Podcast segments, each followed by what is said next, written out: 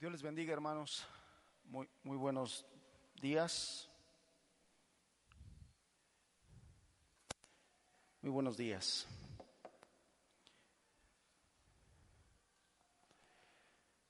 Que Dios nos ayude hoy a entender más de su palabra, a conocer más del Señor. Fíjense que el día de hoy me toca compartir con ustedes uh, varios versículos de, del primer capítulo del Evangelio de Juan. Y en esos versículos se comienza ya eh, la narrativa. El, el, Evangelio de Juan es una narrativa, nos, nos narra la vida, obra y ministerio del Señor Jesús. Eh, particularmente el Evangelio de Juan tiene un propósito muy específico, muy característico. Eh, en el capítulo 21 nos dice que todas estas cosas, todas las cosas que se escribieron en el Evangelio de Juan, fueron escritas para que creamos que Él es Hijo de Dios y que creyendo tengamos vida eterna. Eh, Es, decir, que el, el, objetivo que el Padre puso en el Evangelio de Juan es, es muy glorioso, es, es una bendición muy grande porque todo el Evangelio de Juan narra la gloria del Hijo de Dios. El Evangelio de Juan narra la gloria del Hijo de Dios. Y lo narra con el propósito de que tú y yo comprendamos eso en nuestra mente y en nuestro corazón, comprendamos que Él es el Hijo de Dios y que creyendo en Él tengamos vida eterna. Como, como dijéramos en palabras coloquiales, ¿qué más queremos? A través del Evangelio de Juan, Dios nos marca el camino para la vida eterna, que es Jesucristo. Y nos, lo narra a través de 21 capítulos de una forma gloriosa, hermosa. Y esta parte que, que, me toca a mí compartir hoy es, comienza con el testimonio de Juan el Bautista. Así comienza. Y cuando yo veía estos versículos orando a Dios, la verdad es que le pedí ayuda para decir, bueno, ¿y, y, y, ¿y qué hablamos de esto? ¿Y qué vamos a compartir de esto? Porque son nueve versículos, diez versículos de los que vamos a hablar el día de hoy. No vamos a profundizar en cada uno de ellos porque, como les dije, es una narrativa. Pero el mensaje es muy bonito. Y otra vez, aunque vamos a hablar del Juan el Bautista, Juan el Bautista apunta a Cristo, señala a Cristo, para que creyendo en Él tengamos vida eterna. Esto ya decía, hermanos, debiera a nosotros de, de ponernos en una grande expectativa, de decir, conociendo esto,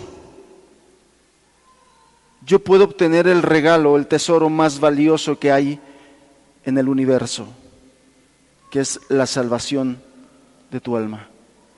Yo no sé si lo has visto así, yo no sé si has visto como el, el, hecho de la salvación de tu alma como el aspecto más importante de toda tu vida. Yo no sé si has visto el hecho de la salvación de tu alma y poseer eso como poseer el tesoro más grande que pudieras poseer. Porque de qué le servirá al hombre ganar todo el mundo si al final pierde su alma? Y entonces el Señor te dirá, como le dijo aquel hombre, necio, hoy por la noche vienen por tu alma y lo que has acumulado, ¿de quién será? Se quedarán tus hijos peleando por ello, a lo mejor como en muchas familias pasa.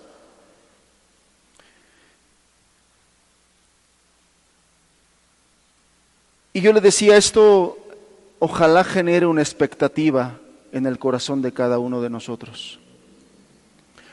Una expectativa que cada día, cada domingo, te traiga con un anhelo y con un deseo de conocer más acerca de ese testimonio para que creyendo en Él puedas tener vida eterna. Y aquellos que por pura gracia hemos obtenido ese privilegio, por pura gracia, vengamos con la expectativa de conocer más y más a aquel que nos lavó y nos limpió de nuestros pecados.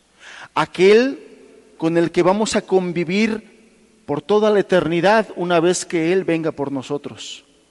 Que tengamos esa expectativa de conocer más y más de Él. Hermanos, de repente los que nos paramos aquí a compartirle, de repente los que nos dedicamos un tiempo a preparar el mensaje, a estudiar, a orar, de repente nos invaden algunos pensamientos. Y uno de esos pensamientos es, los que me escuchan lo valorarán. Y no tanto por lo que yo hago, sino por lo que es, lo que presento, el mensaje, la palabra, el testimonio de Cristo, ¿lo valorarán? Y me surgía la pregunta, pregunta que les hice a mis hermanos ahí en Puebla. ¿Cuántos de ustedes, cuántos de ustedes oyen por lo menos una vez más en su casa el mensaje que oyeron el domingo? Porque queda grabado, ¿no? Eso ya es una bendición. Antes se vendían los CDs y muchos se quedaban ahí, pocos eran los que iban por sus CDs. Hoy ya lo tienes gratis, lo puedes oír en Facebook, lo puedes oír en YouTube. Y la pregunta es, ¿cuántos de los que vienen aquí o de los que nos ven por internet en la semana vuelven a escuchar esta enseñanza para decir, seguro algo se me fue, seguro algo no entendí, seguro que si lo vuelvo a escuchar me vuelve a bendecir y lo vuelvo a escuchar? ¿Cuántos lo vuelven a hacer? ¿Cuántos toman notas? El dicho popular que nos decían, bueno, a mí me lo decían mucho en, la escuela, más vale tinta pálida que mente lúcida. Porque como yo a veces se nos va el reloj y decimos muchas cosas, les damos mucha información y estamos conscientes que no somos capaces a veces de asimilar tanta información, entonces tomar algunas anotaciones, tomar algunos apuntes, de verdad que ayuda. ¿Cuántos toman anotaciones y cuántos bendicen? De repente le he dicho a mis hermanos que algo tenemos que hacer con la acústica del salón. A mí me ha tocado estar sentado ahí y de repente no entiendo bien lo que el hermano que está aquí diciendo, el que está predicando, eh, está comentando y por la acústica yo no entiendo bien. Y la verdad es que en la grabación también queda con más claridad, con más nitidez. ¿Cuántos toman anotaciones para decir, para que no se me olvide, lo voy a volver a repasar, lo voy a volver a estudiar? Porque tengo expectativa, porque quiero conocer más del Hijo de Dios, porque la palabra dice que creyendo en Él, tengo vida eterna. Hermanos, una de las principales razones de nuestra poca espiritualidad es porque le dedicamos poco tiempo al estudio de la palabra.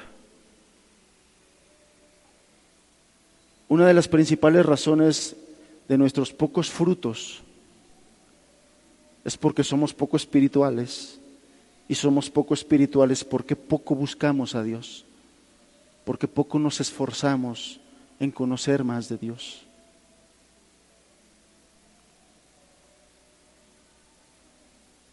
Y el texto que te cito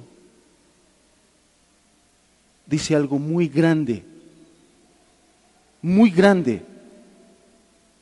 El Evangelio de Juan nos presenta a Cristo y creyendo en Él, vamos a tener el tesoro más grande que cualquier ser humano puede poseer, la vida eterna. La vida eterna, hermanos. Cuando nosotros le dedicamos poco tiempo al estudio de la palabra de Dios, poco tiempo a la oración, esa es exactamente la estima que le tenemos nosotros a Dios. Si Él estuviera en persona, si el Señor Jesús estuviera en persona aquí con nosotros, no lo haríamos diferente. Es mentira que estaríamos con Él sentados escuchando sus enseñanzas. No lo hacemos con la Biblia. Y lo único que quiero yo reflexionar con ustedes hoy es, vengamos con expectativa, hermanos. El Evangelio de Juan, como toda la palabra, es un tesoro. El Señor nos quiere bendecir, el Señor nos quiere ayudar. Al pecador le quiere mostrar el camino, dice el Salmo 119. Él le mostrará a los pecadores el camino. Eso es muy glorioso, eso es muy bueno. ¿Me acompañan por favor en su Biblia eh, al Evangelio de Juan capítulo 1, verso 19? Hermanos, ¿esta agua es para mí o me regalan una? Sí.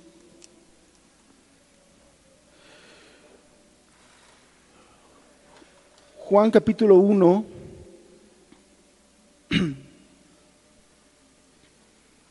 verso 19 al versículo número 28. Dice así la palabra de Dios, este es el testimonio de Juan. Cuando los judíos enviaron de Jerusalén sacerdotes y levitas para que le preguntasen, ¿tú quién eres? Confesó y no negó, sino confesó, yo no soy el Cristo. Y le preguntaron, ¿qué pues? ¿Eres tú Elías? Dijo, no soy. ¿Eres tú el profeta? Y respondió, no. Le dijeron, pues, ¿quién eres? Gracias.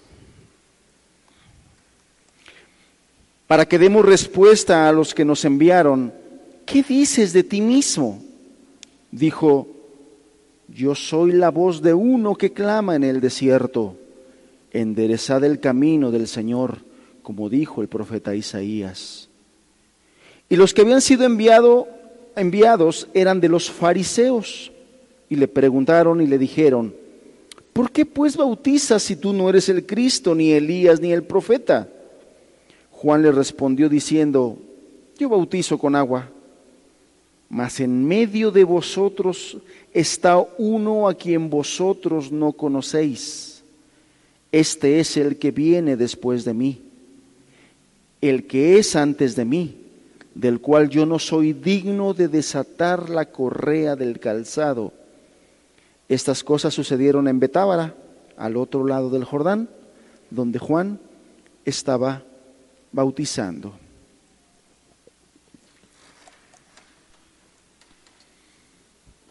Le decía yo que en a partir de este versículo comienza ya la parte histórica, narrativa, del Evangelio de Juan, propiamente dicho. ya a partir del verso 19 ya empieza el relato, porque hasta el versículo número 18, lo que han estado predicando nuestros hermanos, se había estado leyendo afirmaciones muy profundas, importantes, acerca de la naturaleza divina de Cristo, su encarnación, su dignidad, todo eso. hasta el versículo 18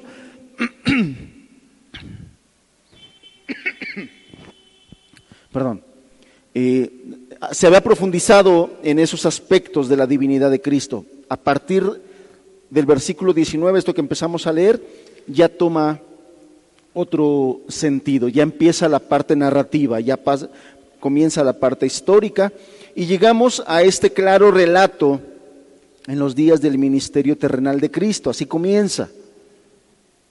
Pero comienza de esta manera como lo acabamos de leer comienza con el testimonio de Juan el Bautista. Y el día de hoy yo quiero enfocar estos versículos en dos aspectos principales de estos versículos acerca del ministerio de Juan. Primeramente nos vamos a enfocar en un aspecto de su carácter, porque definitivamente estos versículos señalan, apuntan un aspecto del carácter de Juan, de, de Juan el Bautista. Carácter que en definitiva es algo que el Señor espera en cada uno de los que nos llamamos hijos de Dios. La verdad es que como iglesia de Cristo hay aspectos, varios aspectos seguramente en los que batallamos. Pero este que vamos a ver es uno de los aspectos en los cuales el Señor ve que batallamos más y por eso hoy quiere que, miramos, que miremos lo que Él puede hacer en el carácter de un hombre. Porque Juan el Bautista era un nacido de mujer como cualquiera de nosotros, así lo dijo el Señor. De entre los de nacidos de mujer, era un nacido de mujer. Sin embargo, no había otro más grande en los profetas que Juan el Bautista. El Señor lo puso por encima de la calidad profética de Isaías, de Jeremías, de Ezequiel, de Daniel, por el tipo de ministerio que le tocó y que le fue asignado. Entonces, llegamos ya a este punto y esta es la parte en la que nos vamos a enfocar. Como en todos los demás evangelios, Juan comienza enseguida con el testimonio de Juan el Bautista. Este mismo testimonio lo podemos ver en el capítulo 3 de Mateo, en el capítulo 1 de Marcos, en el capítulo 3 de Lucas. Estos autores de sus evangelios dan el mismo testimonio de Juan el Bautista. Y lo que nosotros nos, eh, podemos ver, lo que nos podemos dar cuenta ya de manera inmediata al leer este testimonio, es que evidentemente Juan el Bautista era un hombre santo de Dios. No hay duda. No hay duda. Podemos darnos cuenta que Juan el Bautista evidentemente era un hombre santo de Dios. Nos dice la escritura que este hombre fue lleno del Espíritu Santo en el vientre de su madre. En el vientre de su madre fue lleno del Espíritu Santo. Y la Biblia nos muestra que hay pocos hombres que estén más altos que el nombre de Juan el Bautista en el registro, en el registro bíblico de grandes hombres. Jesús lo puso ahí. De entre los nacidos de mujer, no hay otro más grande que Juan el Bautista.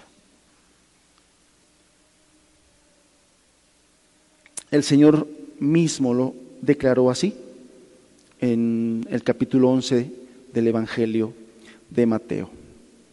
También, si me acompañas, aquí en el capítulo 5 de Juan,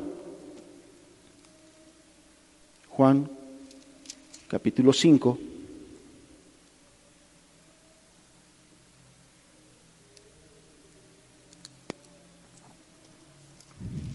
verso 35,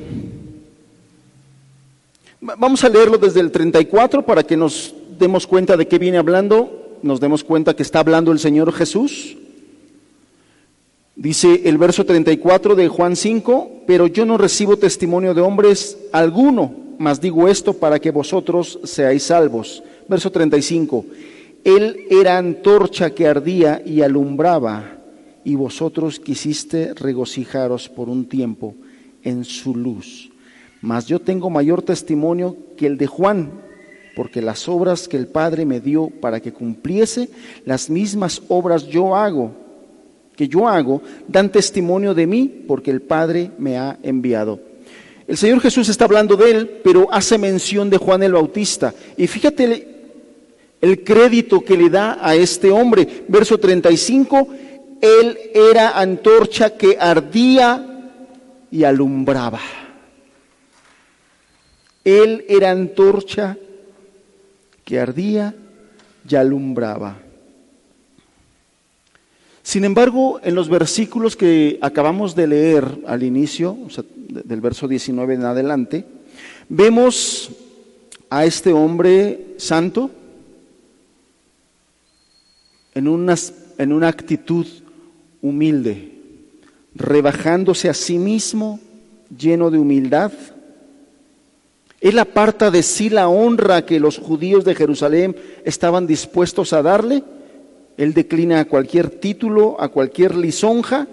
Habla de sí mismo como solo una voz que clama en el desierto y como alguien que bautiza con agua.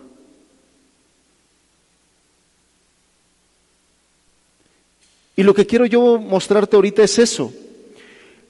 Los créditos que le da el Señor Jesús, el Hijo de Dios, Dios mismo, el Cristo, habla de este hombre y le dice que de entre los nacidos de mujer no hay uno mayor. Dice que él era una antorcha que su luz alumbraba. Ese era el testimonio de Jesús a los hombres respecto de Juan el Bautista. Pero Juan el Bautista no hace lo mismo. Juan el Bautista no dice, hey, de entre los de nacidos de mujer no hay uno más grande que yo, ¿eh? Eh, soy antorcha que alumbra. No. Él dice, ¿tú eres el Cristo? No soy el Cristo. Ah, entonces eres Elías. No, yo no soy. Y sin embargo, el Señor Jesús también en, en los evangelios dice, él vino con el espíritu y el poder de Elías. Es de Él de quien habló el profeta Malaquías.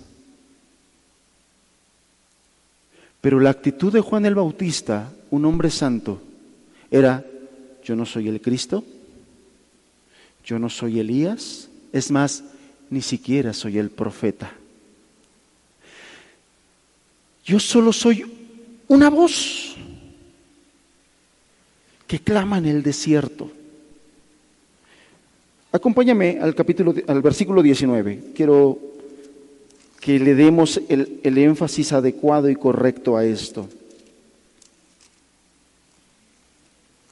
Juan 1, verso 19.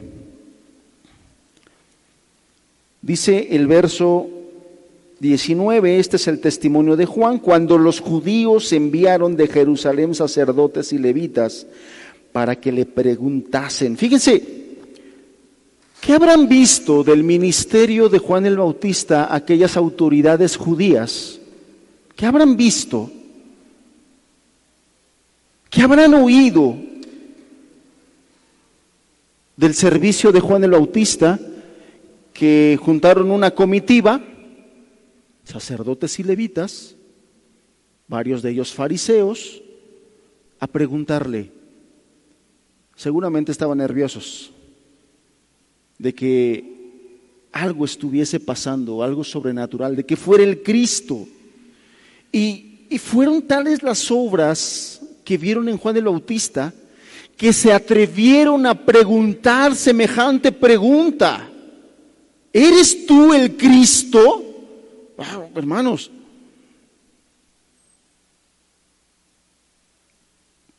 ¿qué vieron en Juan el Bautista? ¿Qué oyeron de Juan el Bautista? Que, que, fueron capaces de preguntarle, ¿eres el Cristo? No. ¿Eres Elías? No. ¿Eres el profeta prometido? No. Seguramente, seguramente el testimonio de Juan el Bautista era grande y era fuerte para que las autoridades judías fueran capaces de enviar una comitiva a preguntar semejantes preguntas. Bien, verso 20, confesó, no negó, sino que confesó. Yo no soy. Esta, esta parte de confesó y no negó, sino confesó, o sea, el énfasis que le pone aquí la escritura, lo que nos está queriendo decir es que Juan el Bautista fue enfático cuando les dijo, yo no soy. No les dejó lugar a duda de que él no era el Cristo. Cuando dice aquí, confesó y no negó, sino que confesó, esa, esa frase lo que nos da a entender es el rotundo y categórico no o negación de Juan el Bautista del que lo compararan con Cristo. Él no se sentía cómodo con que, con que le preguntaran siquiera eso. ¿Cómo crees? ¿Cómo crees que yo voy a ser el Cristo? más adelante dice, yo no soy digno de desatar su correa de sus zapatos. En la cultura judía de aquellos tiempos, los encargados de desatar las correas de los zapatos de los reyes, de la gente importante, era el sirviente de menor categoría, el sirviente más bajo. Permítame, discúlpeme decirlo así, el, el más corriente y el, y el siervo y el esclavo más barato era el encargado de desatar la correa de los zapatos del rey. Y Juan el Bautista dijo, ni siquiera yo soy ese. Ni siquiera el más bajo, el siervo más bajo, ni siquiera el esclavo más barato ni el más corriente, ni siquiera soy eso, porque ni siquiera soy digno de desatar la correa del zapato de sus pies. Nos, damos cuenta de esto que está pasando, Jesús, el testimonio de Jesús, de Juan el Bautista, ¿dónde lo pone? Y el testimonio propio de Juan el Bautista de sí mismo y de su ministerio, ¿dónde se pone? Lo que nos demuestra, hermanos, el carácter humilde que debe tener cualquier hijo de Dios, cualquier servidor del Señor. Y esta primera parte que, vamos a estar viendo, vamos a ver dos partes, le decía yo dos aspectos. Esta primera parte está principalmente dirigida y relacionada, porque habla de Juan el Bautista, relacionada a los hijos de Dios, a los servidores de Dios. Y nos muestra un aspecto del carácter del Hijo de Dios, del aspecto de Dios. Y yo le decía, es uno de los aspectos en que la iglesia de Cristo batalla más. Y batalla más, ¿sabe por qué? Porque uno de los pecados en los que más batalla la iglesia de Cristo es el orgullo, hermanos. Batallamos mucho con el orgullo.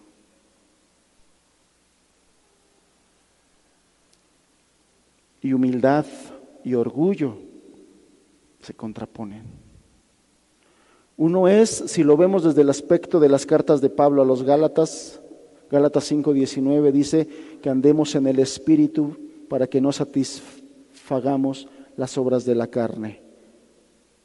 La humildad, un fruto del Espíritu, el orgullo, un fruto de la carne.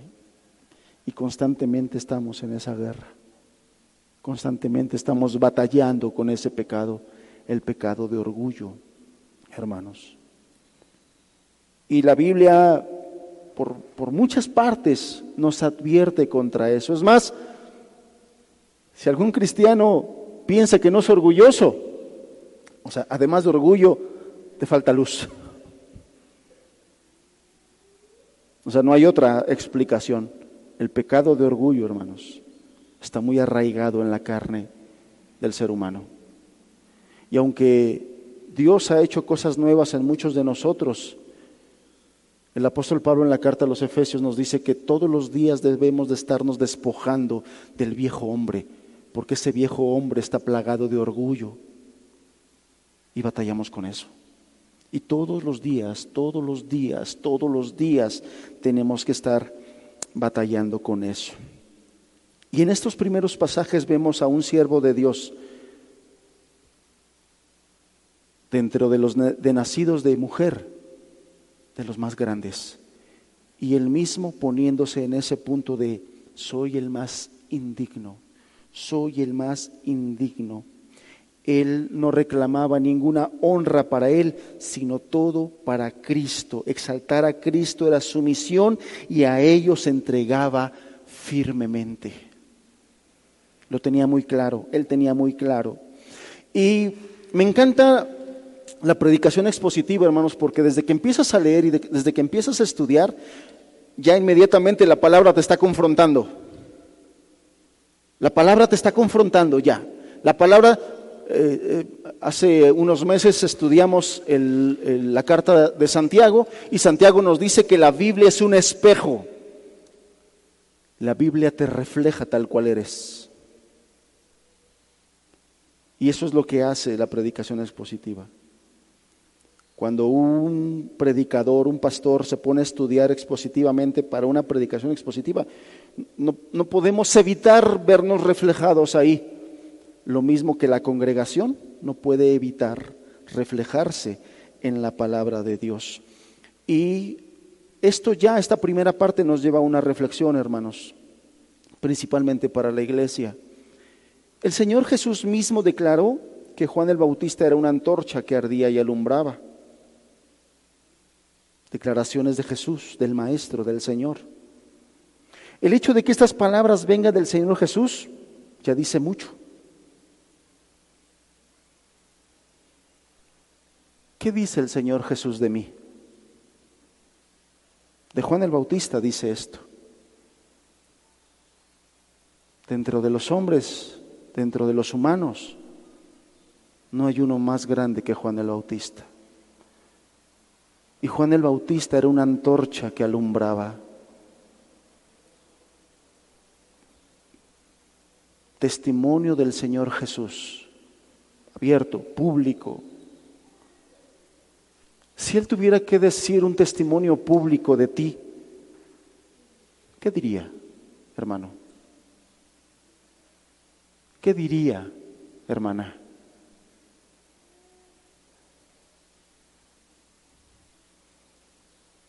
Si Él tuviera que decir un testimonio público de mí, ¿qué diría? Porque Él nos conoce,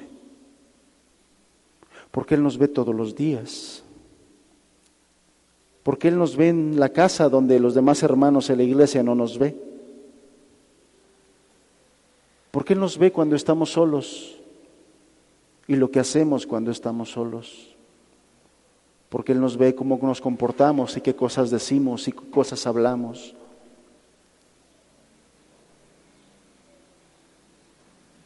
Al mirar Jesús todas esas cosas de uno, y si tuviera Él que dar un testimonio público de nosotros, ¿qué diría?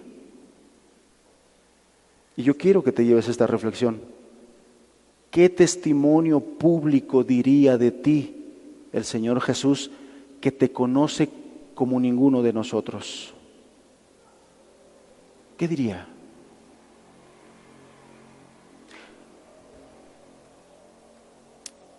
Eso es lo que realmente debería de importarnos. ¿Qué piensa el Señor de mí? ¿Qué es lo que mira Él en mí? Eso es lo que realmente debería importarnos, preocuparnos. Él es el que dio su vida por nosotros, hermanos. Él es el que dio el pago. Él es el que pagó el precio por nosotros para redimirnos. Es la opinión de Él lo que nos debería de ocupar, de importar.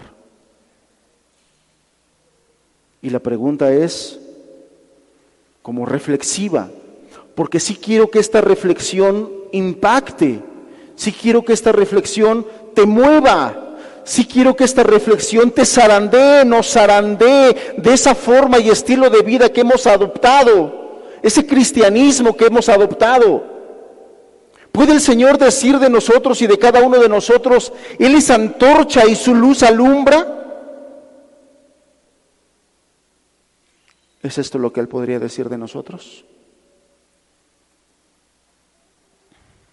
Segunda reflexión. Juan el Bautista tenía claro por qué y para qué fue escogido y llamado por Dios. Él dijo de sí mismo, yo soy una voz que clama en el desierto, enderezad el camino para el Señor. Tenía muy claro para qué fue escogido desde el vientre de su madre. Tenía claro por qué fue lleno del Espíritu Santo desde el vientre de su madre. Tenía claro, y, lo mismo que el Señor Jesús, desconocemos por lo menos los primeros 30 años de su vida, los desconocemos. No sabemos qué fue de Juan el Bautista, qué hizo, a qué se dedicó, en muchas formas de la misma manera que el Señor Jesús. Del Señor Jesús solamente veíamos que Él crecía en gracia para delante de los hombres y delante del Padre muy seguramente él también. Desconocemos los primeros 30 años de su vida, pero después de 30 años de su vida, su llamado no se diluyó.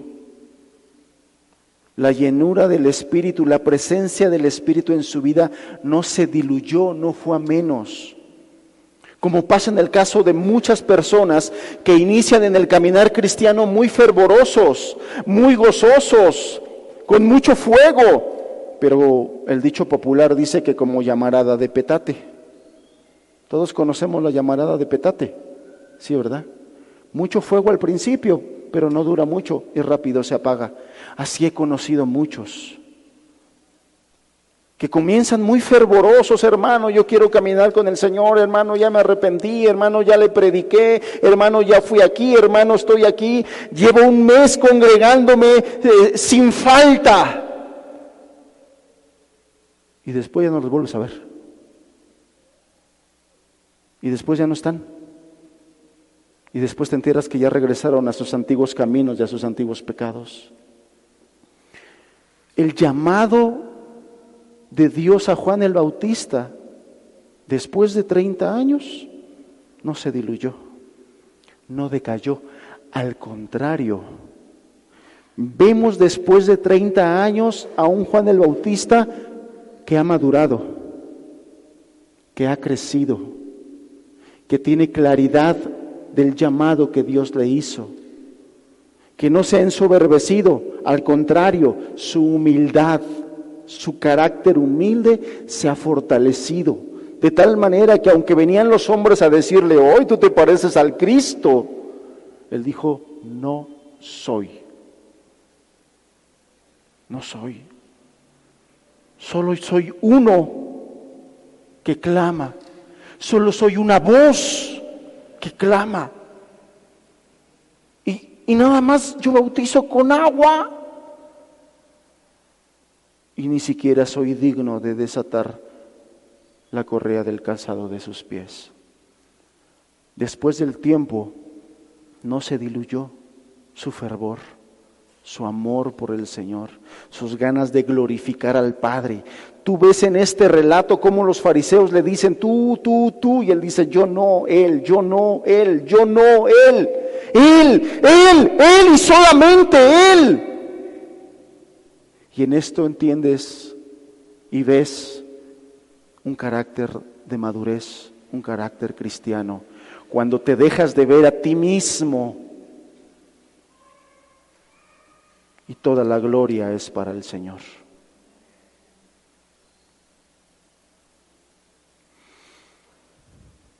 ¿Sabes por qué somos poco capaces de distinguir nuestro orgullo? Porque tenemos poco conocimiento de la gloria del Señor y de su santidad. Esa es la razón. Y vemos dos ejemplos. Uno, Isaías. Isaías, un hombre santo llamado por Dios, pero cuando tuvo la revelación de la santidad de Dios, dijo, ay de mí que soy inmundo, de labios inmundos. ¿Qué fue lo que pasó?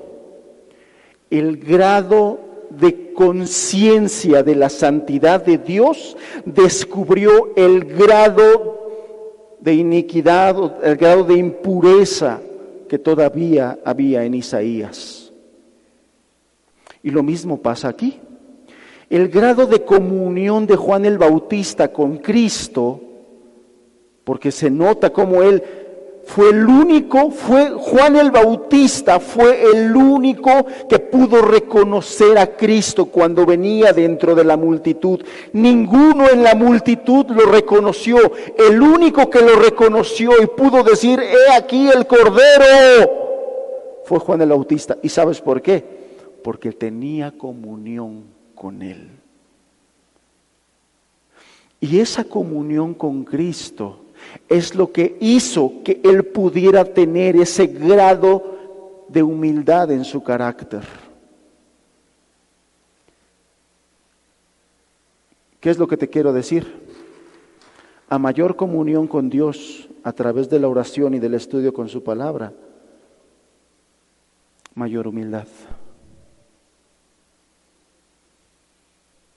Las palabras de Juan el Bautista fueron, es necesario que yo mengüe y que Él crezca. Es necesario que yo muera, pero que Él viva.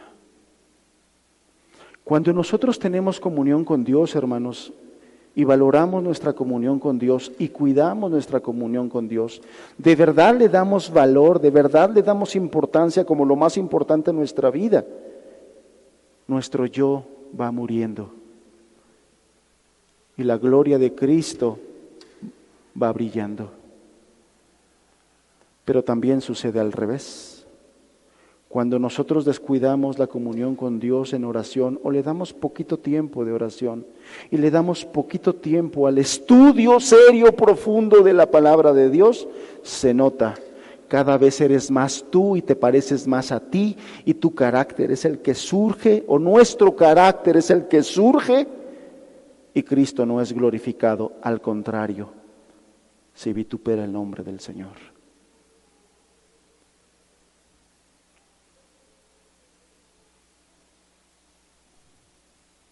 ¿Qué aprendemos entonces de esta primera parte? Juan el Bautista, hermanos, era un hombre que conocía a Dios, amaba a Dios, dependía de Dios, buscaba a Dios y moría cada día a él mismo. Y podía honrar al Señor y glorificar al Padre.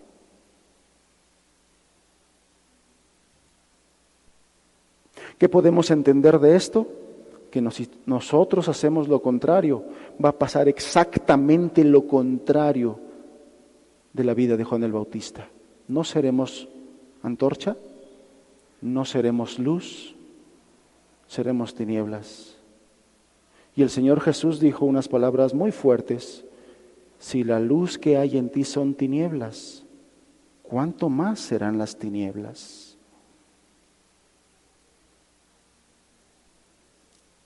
Estoy seguro que estas palabras fueron escritas y dejadas escritas aquí en la Biblia para que nosotros podamos entender, aprender y podamos ser retados para buscar. No, no podremos ser nosotros más grandes que Juan el Bautista, ya está escrito. Dentro de los de nacidos de mujer no hay ni habrá hombre más grande que Juan el Bautista.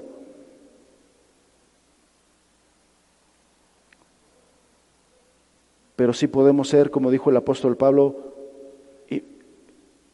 como hijos amados de Dios allá en Efesios 5. Sed pues imitadores de Dios como hijos amados. Eso sí podemos serlo. Y sí creo que podemos nosotros cultivar este carácter de humildad. Sí creo que podemos hacerle la guerra a nuestro orgullo, terrible orgullo, que nos estorba, que nos lleva a pelear, a pleitear si podemos, si nosotros tenemos lo que tenía Juan el Bautista. Juan el Bautista, te decía yo, tenía claro el llamado del Señor para su vida. Hermanos, la Biblia dice que nosotros también tenemos un llamado, nosotros también tenemos un propósito como persona, como esposo, como padre, como siervo, como hermanos, como iglesia, como cristianos, tenemos un llamado. Y si lo quieres ver de forma general, yo te invito a que me acompañes a Efesios capítulo 1, versículo 11 y versículo 12.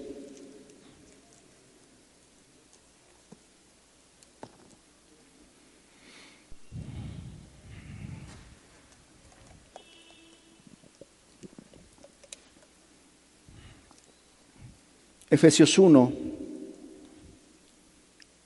versículo 11. Dice así la palabra de Dios, en él asimismo tuvimos herencia, habiendo sido predestinados conforme al propósito del que hace todas las cosas según el designio de su voluntad. Verso 12, a fin de que seamos para la alabanza de su gloria, nosotros los que primeramente esperábamos en Cristo. Verso 12, a fin de que seamos para alabanza de su gloria. Pablo le está hablando a los cristianos y le dice, a fin de que seamos para alabanza de su gloria. Dios quiere que cada uno de los que nos llamamos cristianos seamos algo, nos llamó para algo y nos llamó para que seamos alabanza de su gloria. Y este primer capítulo de Efesios, si tú lo lees, esta frase, esta idea, este concepto te lo repite cuatro veces por lo menos. Cuatro veces en un capítulo te dice, Dios quiere que seamos para alabanza de su gloria o para alabanza de la gloria de su gracia. ¿Qué es lo que quiere decir? Que quiere que seamos para alabanza de su gloria. Bueno, es exactamente la misma idea de Mateo 5 cuando dice que cuando los hombres vean vuestras buenas obras, glorifiquen al Padre que está en los cielos. Es exactamente la misma idea. Cuando dice aquí que seamos para alabanza de su gloria, es que cuando la gente vea nuestra forma de vivir, nuestra forma de conducirnos, nuestra forma de ser, no les quede otra más que decir, gracias a Dios por personas como ellas. Gracias a Dios por personas como estas. Bendito sea Dios por ellos. Ese es en un sentido. Y en otro sentido es que nuestra vida sea como una ofrenda, como una alabanza, olor fragante. Que cuando el Señor desde el cielo nos vea, diga, Valió la pena morir por este. Valió la pena morir por ella. Valió la pena.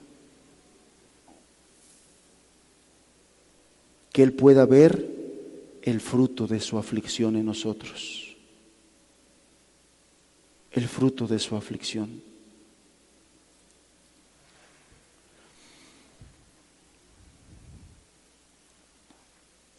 Los principales hombres de Dios a través de la historia, en todas las épocas de la iglesia, siempre han sido hombres con el espíritu de Juan el Bautista, humildes, humildes, diferentes, si quieren ustedes, en muchos aspectos, en dones, en carácter en general, pero en un aspecto siempre son iguales.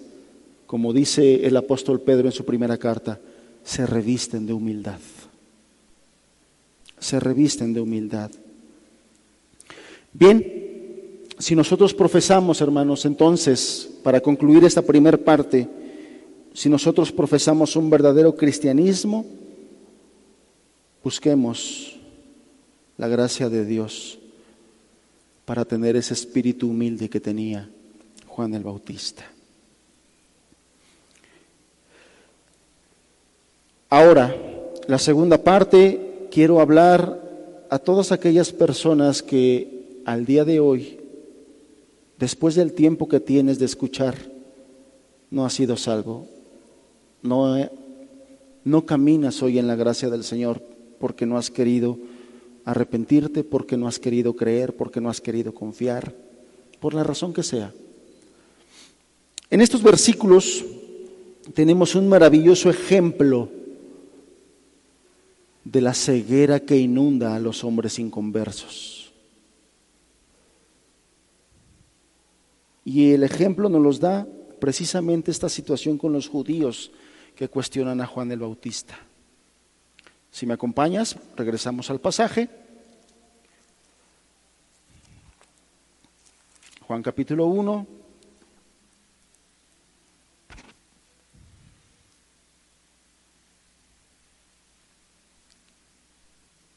Verso 26.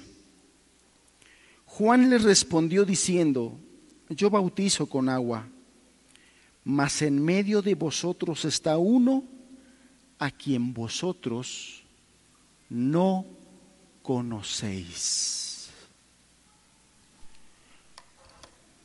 Mas en medio de vosotros está uno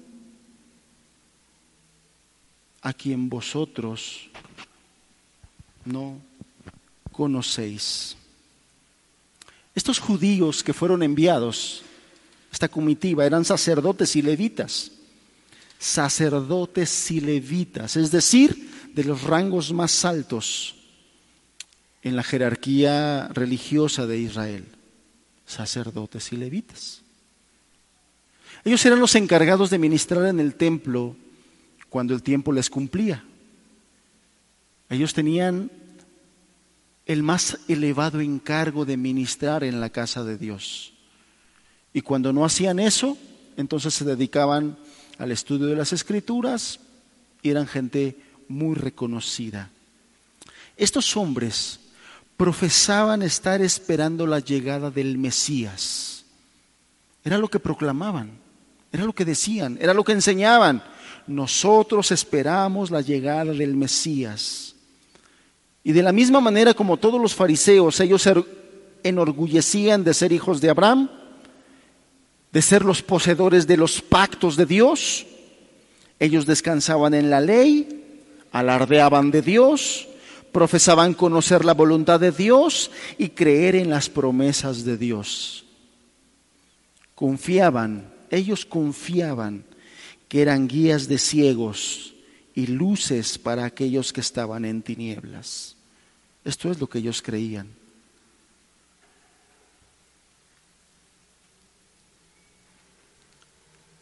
Asimismo, asimismos, se decían ellos que ellos conocían a Dios y conocían de Dios y caminaban con Dios y eran hijos de Dios. Y sin embargo, en ese mismo momento, amados, en ese mismo momento, sus almas estaban completamente en tinieblas. ¿Y qué era lo que demostraba esto? ¿Qué era lo que denunciaba que las almas de estos hombres que profesaban caminar con Dios, que profesaban caminar con Dios, que profesaban ser hijos de Dios, lo que demostró sus tinieblas, las tinieblas de su alma, es que Juan el Bautista les dijo, en medio de ustedes, en medio de vosotros, les dijo Juan el Bautista, está uno que ni siquiera conoces. En la vida de cuantos aquí, hermanos, amados congregantes, amigos que nos visitan, en cuántos de ustedes se puede decir estas mismas palabras. Si Juan el Bautista estuviera aquí, ¿a cuántos de los que están aquí les diría las mismas palabras? En medio de ti ha estado uno que ni conoces. Que ni conoces. Por cinco años, por diez años, por quince años, por cinco meses, ha estado en medio de ti uno que al día de hoy ni conoces. Ni conoces.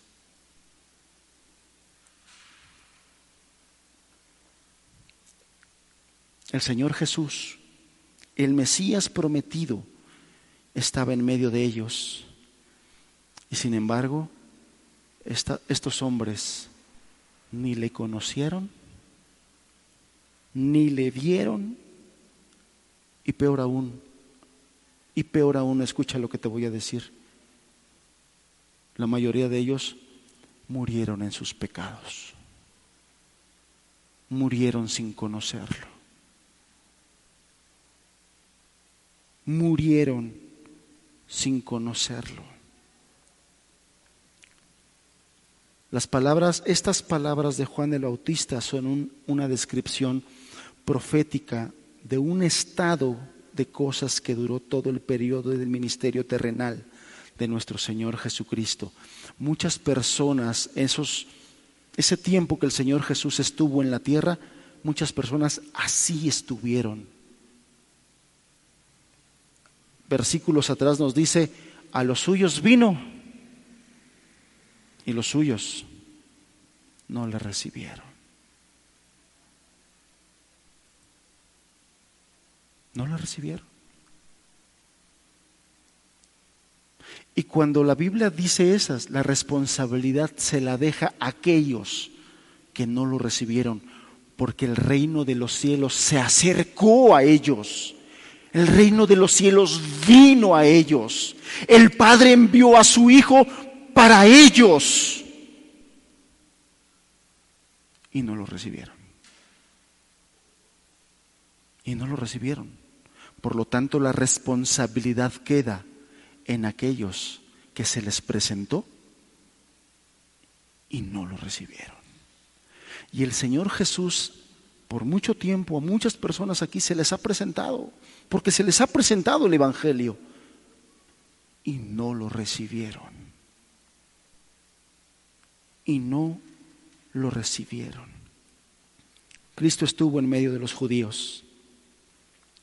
Los judíos no lo conocieron. Y lo más terrible de eso, la mayoría de ellos murieron sin conocerlo, murieron en sus pecados. Este pensamiento solemne o pensar en las palabras de Juan el Bautista en este lugar se aplica estrictamente a miles de personas hoy en la actualidad. El Señor Jesús, el Señor Jesús sigue muy activo porque quiere seguir salvando. El Espíritu Santo, el cual ha sido enviado por el Señor Jesús, está muy activo porque quiere seguir salvando. Él quiere dar convicción de pecados a aquellos que se sienten muy bien en sus pecados. ¿Sabes? ¿Sabes cuál es el peor castigo que Dios puede enviar a una persona en esta tierra? Muchos piensan que es que se abra la tierra y me trague. No, ese no es el peor castigo. Muchos dicen que me caiga un rayo y me consuma. No, ese no es el peor castigo. El peor castigo es que Dios pase por donde estás y te ignore. No hay peor título para un ser humano en esta tierra que ser el ignorado de Dios. Ese es el peor título que puede haber para una persona. Y sin embargo, y sin embargo, Dios no quiere darle a nadie ese título. Porque la gracia de Dios se ha manifestado para todos los hombres, para enseñarnos a renunciar a la impiedad y a este siglo malo, para enseñarnos a vivir en este tiempo santa, justa y piadosamente. Pero aquella persona que se siente a gusto en su pecado, Aquella persona que han pasado 10 años de estar escuchando el Evangelio, de estarse congregando, de estar escuchando la palabra de Dios y no tienes ninguna sensación, ningún entusiasmo, ningún anhelo de entregar tu vida a Dios, sabes que yo estaría llorando. Sabes que yo le pediría a la iglesia, lloren por ese hombre, porque ese hombre, si no se arrepiente, perecerá en sus pecados. Porque lo único que te puede llevar a Jesucristo es que reconozcas tu condición perdida, tu estado de condenación, la miseria de tu vida y el vacío de tu alma. Es lo único que te puede llevar al Señor Jesucristo. En humildad reconociendo que lo necesitas. Pero si estás contento en tu vida sin Jesús, si estás a gusto en tu vida, pobre de esa persona, porque va camino a la condenación, porque estás a gusto en el camino ancho y espacioso que lleva a la perdición. Estás a gusto ahí. Estás a gusto ahí.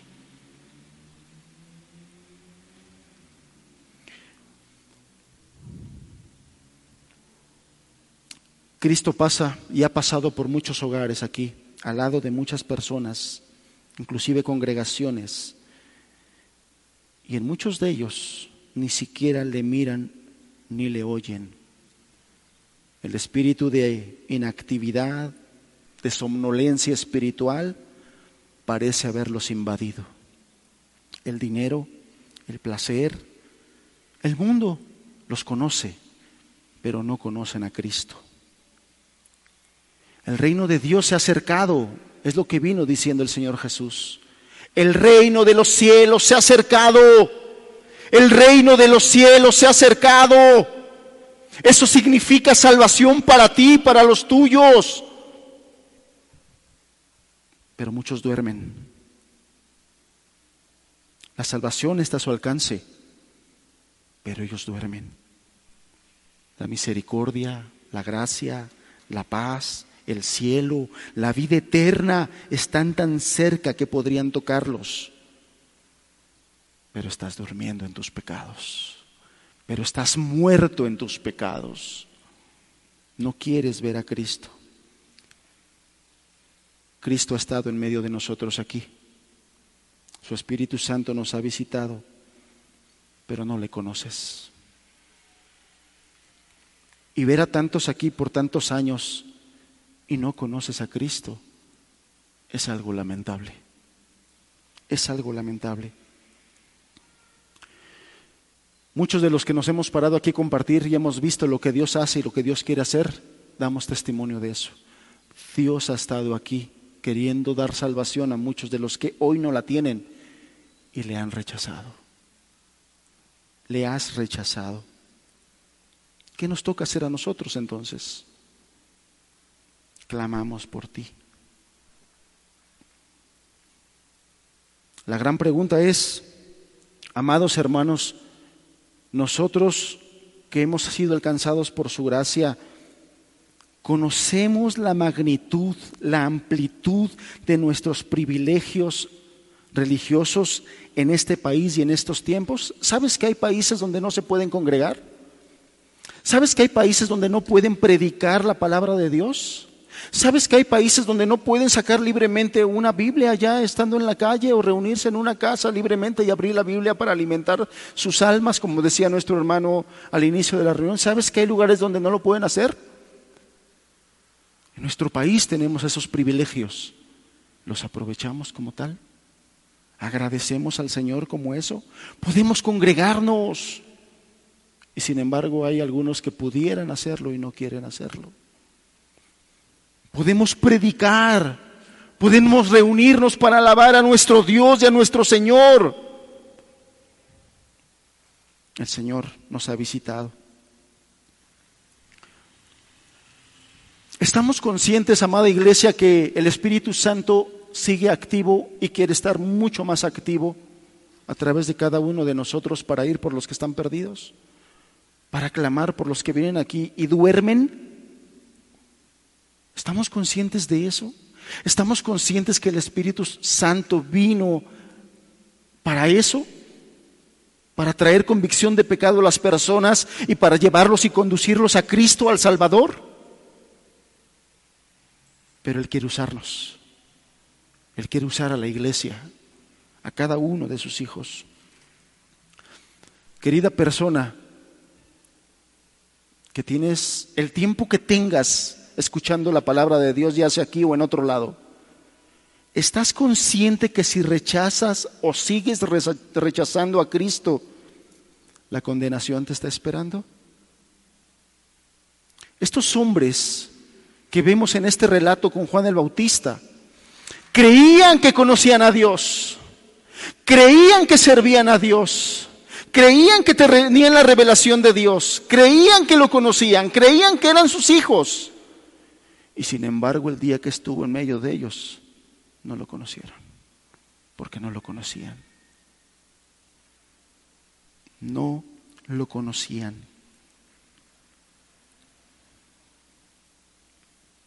Bienaventurados todos aquellos que tienen en cuenta estas preguntas y se las hacen y reflexionan.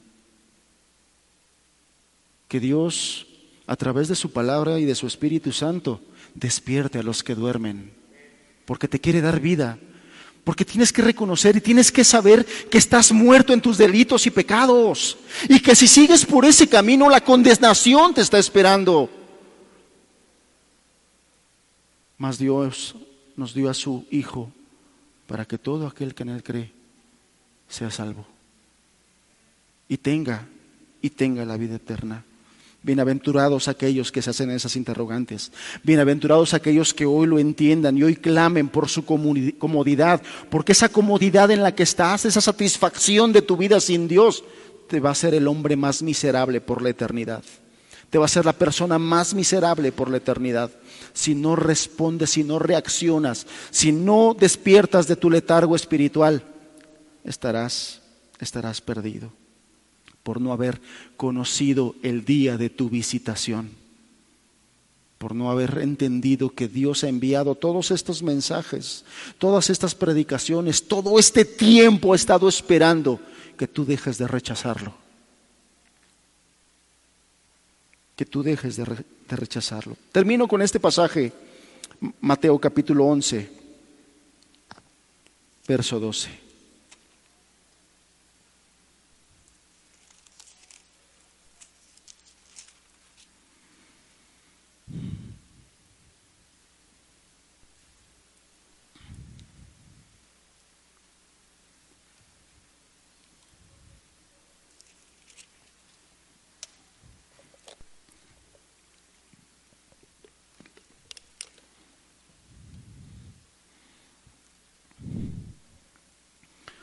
Mateo capítulo 11, verso 12 dice, desde los días de Juan el Bautista hasta ahora, el reino de los cielos sufre violencia y los violentos lo arrebatan.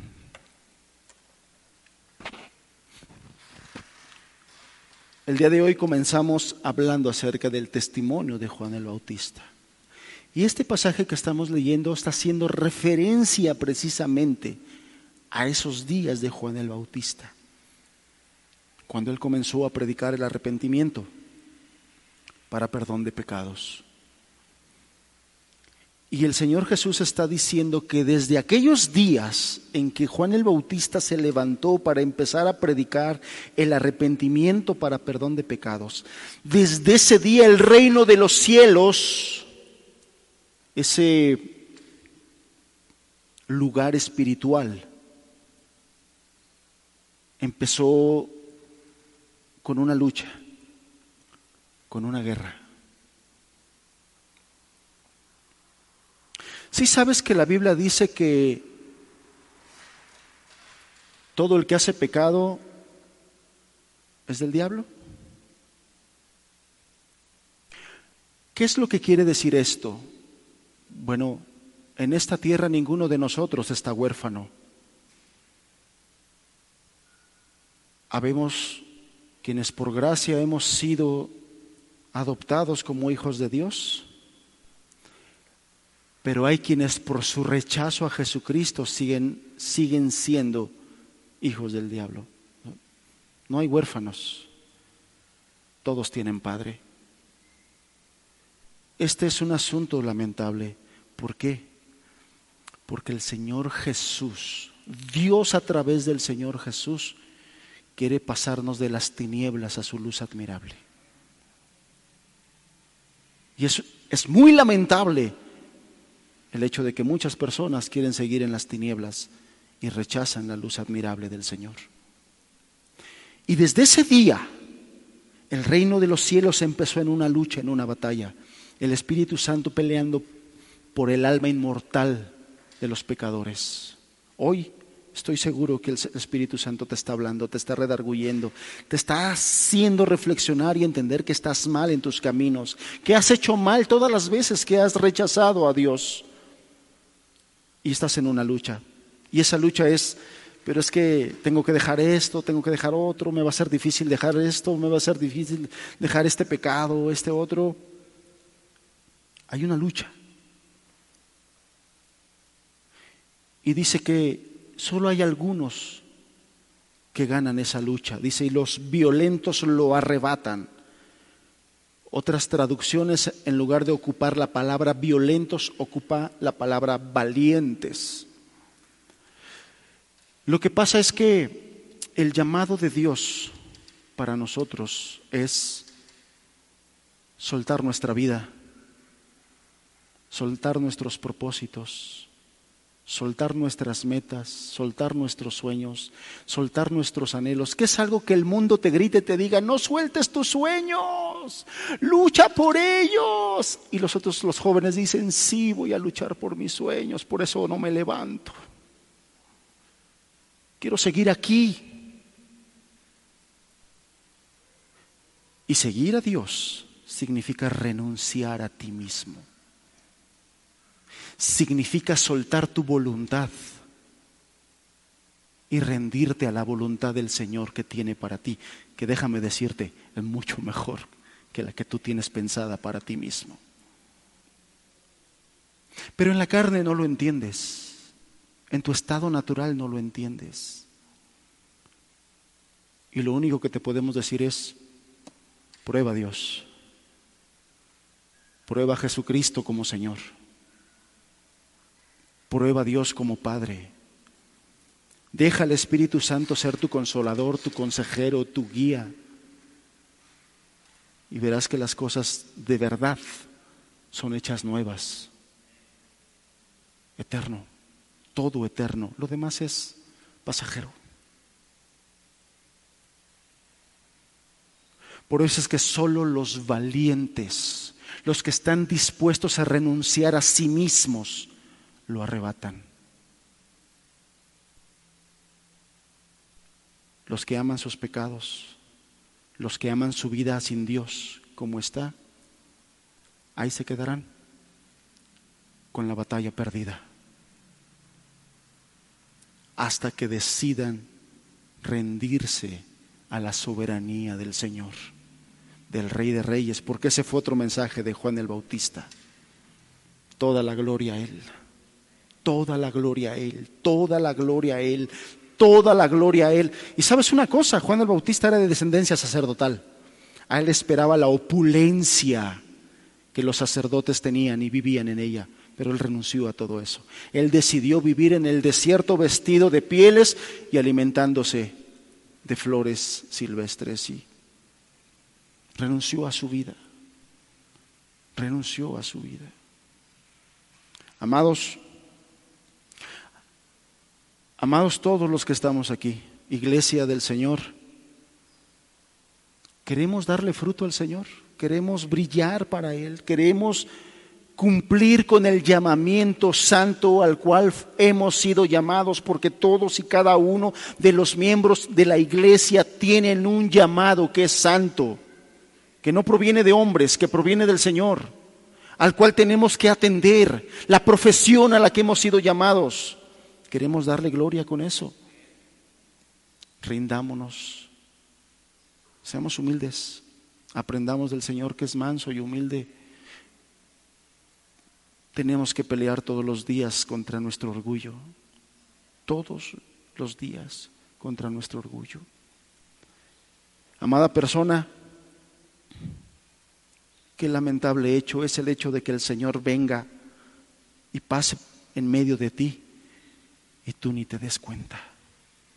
Qué lamentable es eso, qué triste situación es esa, que el Señor venga con propósitos eternos a buscarte y tú ni te des cuenta. Padre,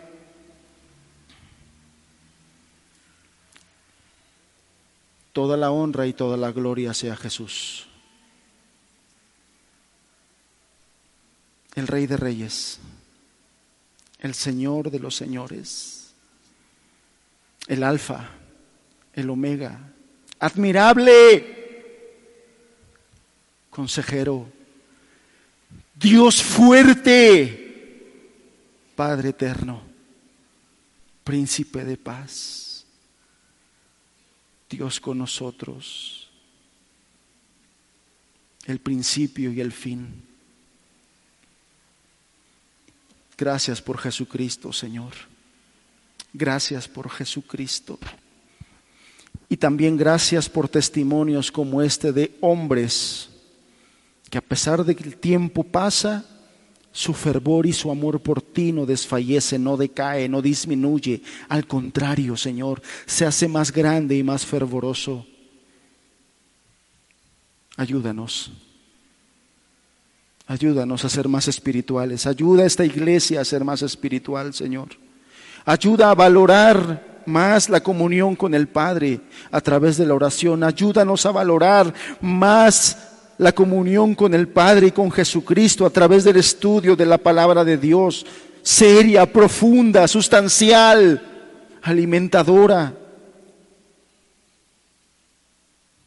Es la única forma de que crezcamos en conocimiento de ti, Señor. Es la única forma de que conozcamos más de tu grandeza, de tu santidad, de tu gloria. Y la única forma de que cada vez nosotros nos veamos como menos, humanamente hablando, pero así como Juan el Bautista, que él menguaba, tú tenías un testimonio de él y que no tuviste temor de dar testimonio público de este tu Hijo. Ayúdanos, Señor. Ayúdanos. Y a todas aquellas personas, Padre, que tienen años escuchando tu Evangelio y que el día de hoy siguen sin conocerte, siguen sin conocer tu amor, sin caminar en él. Padre, ten misericordia de ellos. No hay peor cosa que el hecho que tú vengas y estés en medio de ellos para darles salvación y ellos no te vean. Ellos no se den cuenta del día en que los visitaste para salvarlos. No hay peor cosa que eso, Señor. Porque te rechazan. Porque pasiva o activamente, pero te han rechazado. Ten misericordia de ellos, Señor. Ten misericordia. Gracias por tu palabra. Gracias porque no nos dejas ni nos sueltas, Señor. Nos alumbras, nos alimentas, nos exhortas, nos retas, Señor. Gracias por ello y también pedimos tu gracia para poder lograrlo. En el nombre de Jesús, nuestro precioso Salvador. Amén, Señor. Amén.